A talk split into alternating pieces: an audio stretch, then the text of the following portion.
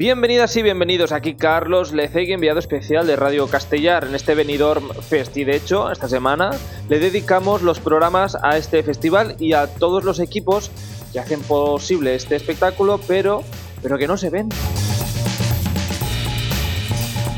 Estos días queremos poner en valor el trabajo de muchos profesionales que están dándolo todo para que el espectáculo que veréis en casa por televisión sea bestial. En este capítulo 5 especial Benidorm Fest 2024, coreógrafos y bailarines. Y hoy hablamos de coreografía con bailarines y coreógrafos. A, a ver si digo bien todos los nombres. Por un lado, coreógrafo, Tony Espinosa, ¿qué tal? ¿Qué tal? Muy buenas.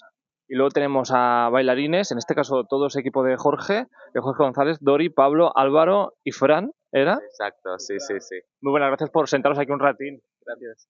Am, además, que yo lo comento, que igual no, esto no va a ningún lado, pero acabáis de salir de ensayo con Jorge, que me habéis dicho, bueno, yo he escuchado por ahí cositas de vuestra coreografía, yo no he visto nada absolutamente, pero que hay gente, bailarines, que acabáis, eh, vamos, em, que os falta el aire, ¿o no?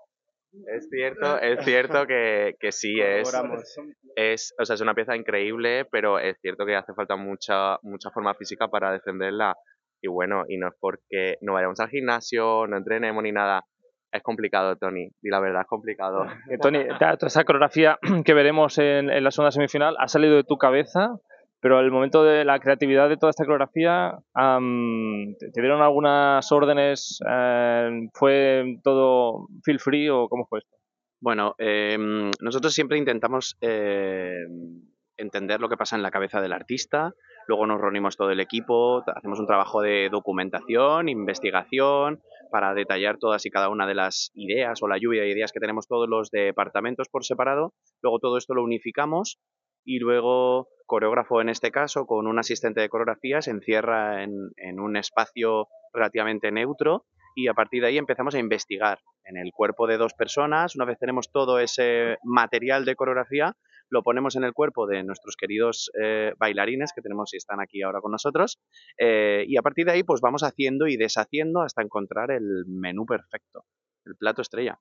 ¿Ha cambiado mucho, digamos, la primera visión que teníais con, con lo que veremos eh, el jueves? Sí, y esto siempre ocurre. O sea, nosotros no somos nada conformistas, somos súper perfeccionistas y entonces hasta el último momento estamos eh, detallando y ultimando cada uno de los movimientos para que todo salga perfecto. Todo ocurre en riguroso directo y, y no nos tenemos que olvidar que tenemos que estar muy entrenados y muy preparados para todo. Eh, Dori, ¿qué tal Tony como coreógrafo? Ah, está aquí, habla, habla bien de él. Hola, bastante severo. ¿Estamos de acuerdo, Severo? Lo, lo, lo, lo es. Bueno, a ver. Me explico. El muchacho es bastante exigente con lo que es la limpieza, la perfección y con la idea de lo que realmente quiere. Y pues, aún entendiendo, porque he sido bailarín también, aún entendiendo cómo funciona todo, pues es como le gusta, le gusta empujarnos al límite siempre. Pero eso nos gusta. el luego el resultado final también eh, se nota, también, ¿no? Se nota perfeccionista. o sea, nosotros lo queremos un montón. O sea, es cierto que se nos hace dura a veces, pero no por su forma, porque nos trata genial, sino porque la, pro- la propia pieza es dura. Pero luego viendo el resultado, vimos el visionado hace nada, decimos, es que gracias porque vale la pena. O sea, es que vale la pena. Lloramos cuando vimos el visionado de hace dos días y gritamos mucho. El segundo ensayo, el primero cómo fue, y a diferencia del primero, entonces muchísimo mejor el segundo. Sí, sí, o sea, en el segundo ya estaba todo como más atado, ya estábamos seguros con el, con el escenario, ya nos hicimos a él y entonces nuestra visión también cambia de primera a, a- a la adaptación de lo que de lo que hemos hecho desde el primer ensayo. Esta semana ensayáis cada día aquí en las salas que nos deja el Hotel Don Pancho. Eh, ¿Cuándo empieza, Tony, la creatividad este que me explicabas antes? ¿Cuándo empezaste a pensar en esta coreografía del, del caliente? Pues hace nada más y nada menos que tres meses. Esto parece que es algo que hayamos montado la semana pasada. Llevamos tres meses trabajando para ello. Y mira, una peculiaridad que quiero destacar de esta propuesta es que pues tenemos la creme de la creme los bailarines. Mm, No es por nada, no es porque sea mi equipo, pero tenemos a, cuatro de los mejores bailarines de este país, más completos. Eh, como están tan atareados y están con, trabajando en todas partes, nuestras sesiones han, te- han sido pues a las 6 de la mañana, por ejemplo, porque no quedaba otra, a las 3 de la madrugada. Entonces, pues, sí, lo, lo hemos llevado el secreto y ha sido todo súper súper hermético porque básicamente a esas horas no nos hemos cruzado con nadie. Entonces hemos, que, hemos conseguido hacer ahí un- un- una, una pieza muy especial. Claro, poder ensayar ahora a horas normales como una maravilla. No somos, no somos para nada un equipo normal. Entonces es imposible que podamos ensayar horarios normales y gracias a esa normalidad es que es tan guay. Jorge González, a ver, acércate un poquitito, que estamos, estamos aquí en el hall del Don Pancho. Acaba de decir que no sois un equipo normal. No, no somos un equipo normal. no sé de qué coño habláis, pero vale, no. ¿Normal en qué sentido? No sé, Doria, ¿de qué No somos sentido? un grupo normativo. Es que, eh, que habéis ensayado pues, a, tanta, a las altas horas de la noche o de madrugada. ¿O de repente hemos hecho 10 pases y hoy uno? O sea, sí, o sea, somos, somos así de artistas. Somos artistas. Tenemos nuestros tiempos, nuestros espacios. Sí, sí, sí. Vamos a nuestra puta bola.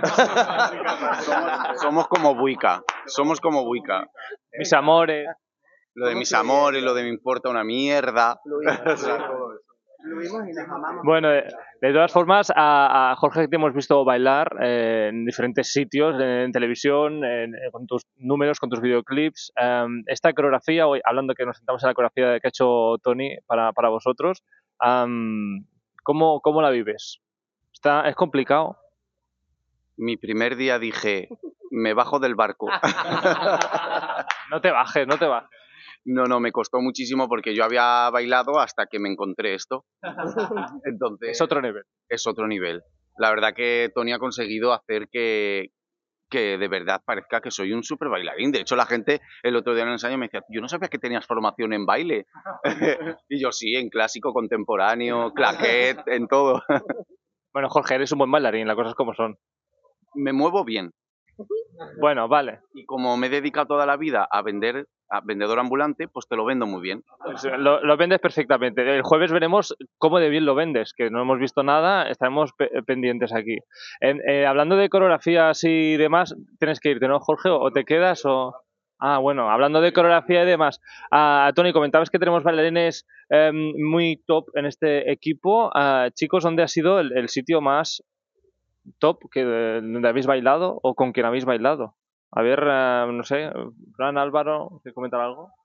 Em, por ejemplo, Fran y yo hicimos como hace un año o así el- la ceremonia de apertura del, del Mundial en Qatar de, eh, de fútbol y, y, bueno, bailamos con uno de los cantantes de BTS y súper guay. Y yo, por ejemplo, particularmente estoy ahora en la gira de Aitana del Alpha Tour. Soy el chico que estaba debajo de ella en el baile polémico. El, el chico debajo de Aitana eres tú. El chico debajo de ella se ponía encima de mí.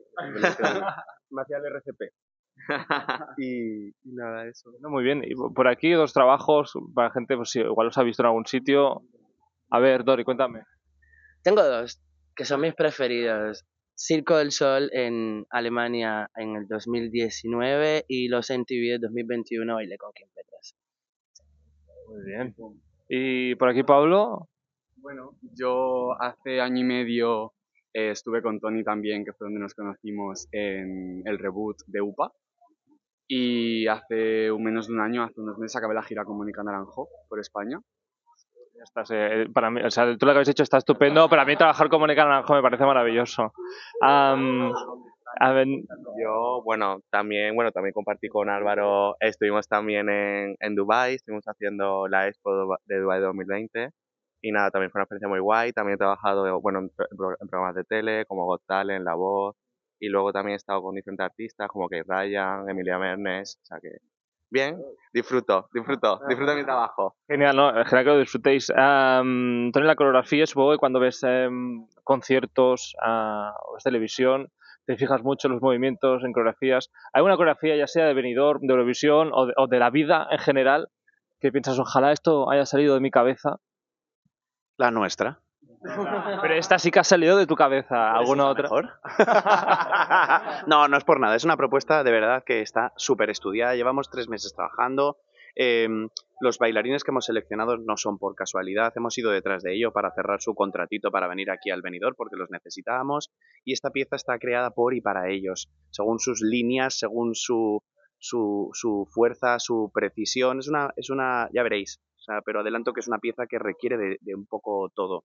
Y sobre todo un nivel de exigencia a nivel cardio, o sea, sí o sí tiene que tener un fondo muy adecuado para que se vea que parece que no está costando absolutamente nada y realmente están haciendo un trabajo full out durante todo el rato, incluido Jorge, que para mí ha hecho un trabajo excepcional, que sin ser un bailarín se ha convertido a un bailarín de, la talla de ellos, está súper, hiper, mega em, integrado y, y, esto no tiene otro secreto al final que un trabajo de muchísimas horas, de dedicación, de limpieza y de querer hacerlo. Esto es un artista que quiere sí o sí estar en Eurovisión y aquí estamos para apoyarle, para hacer un, trabajo increíble eh, y, poder llegar a eso, claro. Cuando habláis de limpieza, la gente que lo piensa en una fregona, no es eso, es el, el hecho del movimiento, el movimiento perfecto, el cristasol que está muy de moda aquí en el Don Pancho.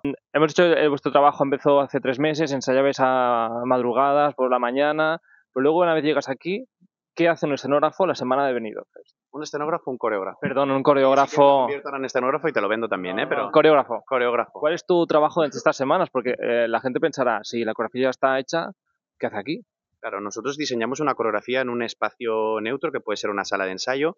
Luego llegamos aquí y hay un espacio de implantación del material en el propio espacio.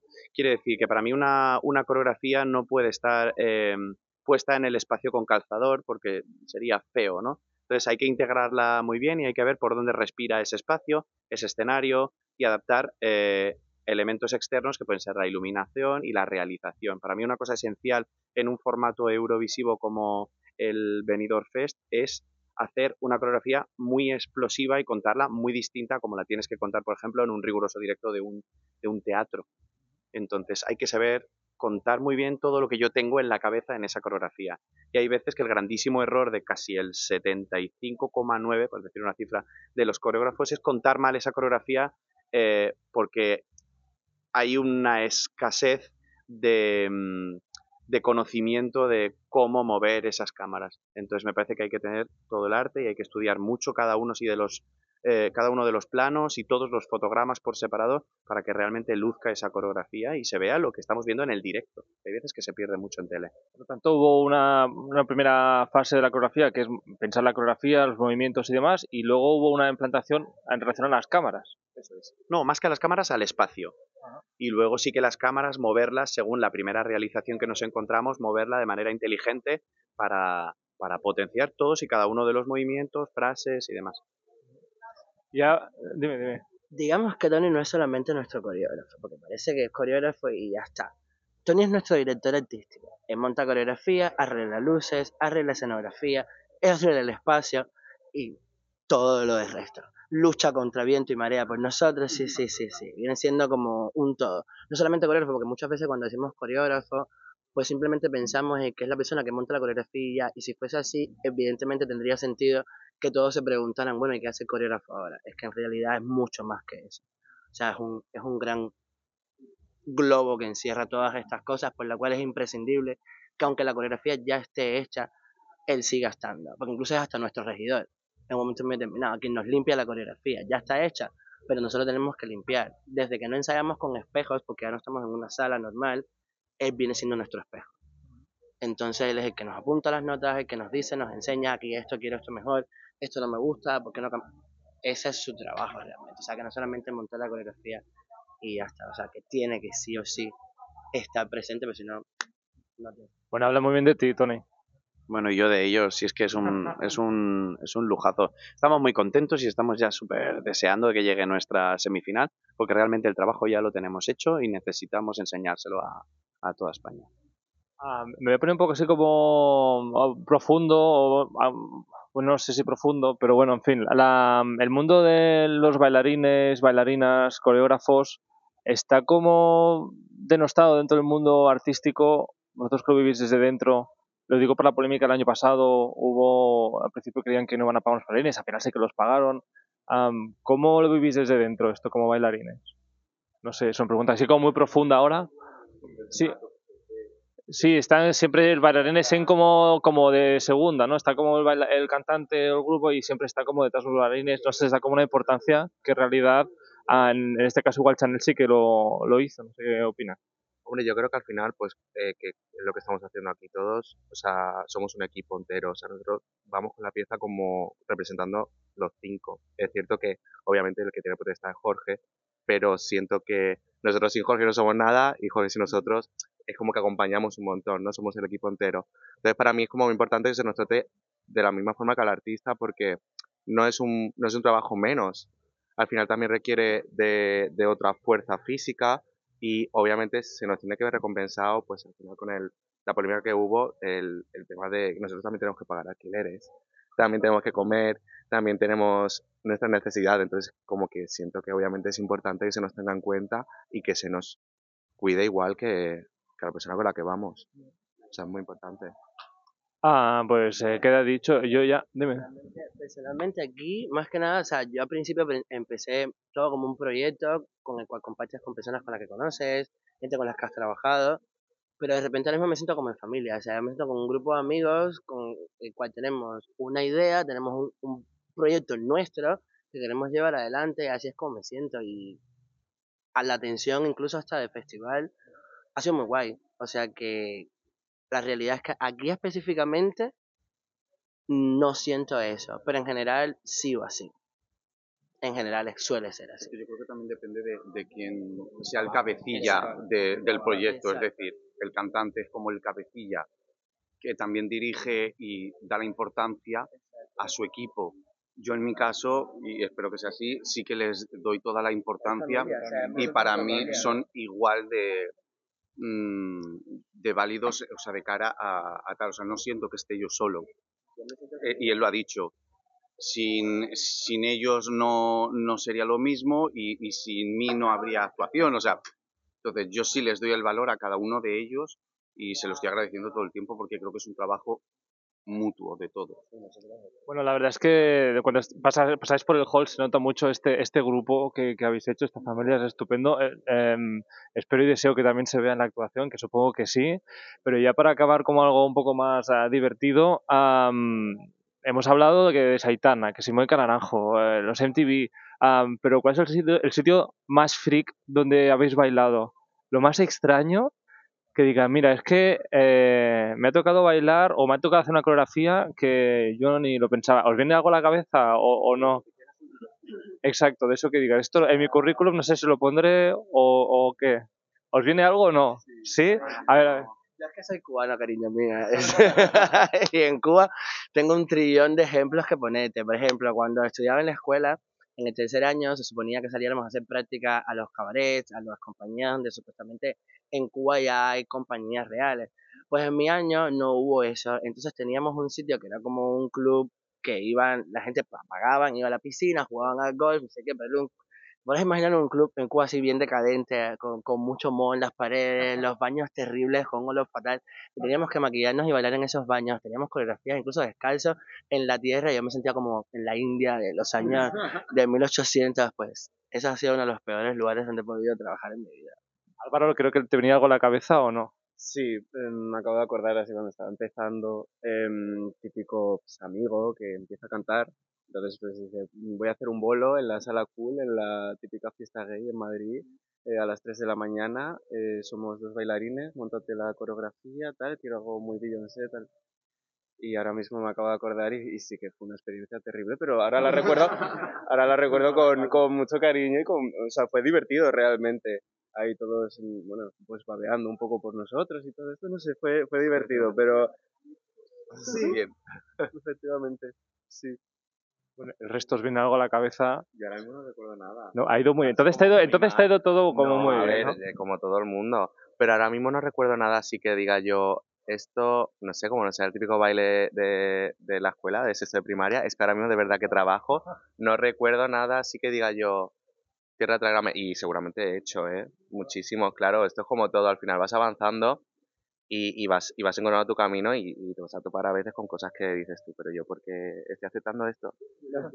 Bueno, pero de, de todas formas, aunque sea, aunque sea freak y extraño, am, también te da una experiencia. De todo se aprende, No, ¿eh? para nada, no, no. Y que al final es eso lo que acaba de decir en el momento. O sea, tienes un antes y un después, ¿no? Es como esto lo haces, en ese momento es lo que haces, te, te, te causa como, no sé, diversión o un poco de, ay, mira, estoy haciendo esto. Luego comparas ilusión, comparas con otros trabajos que vas haciendo y dices tú, ¿cómo yo puedo estar ilusionado por esto?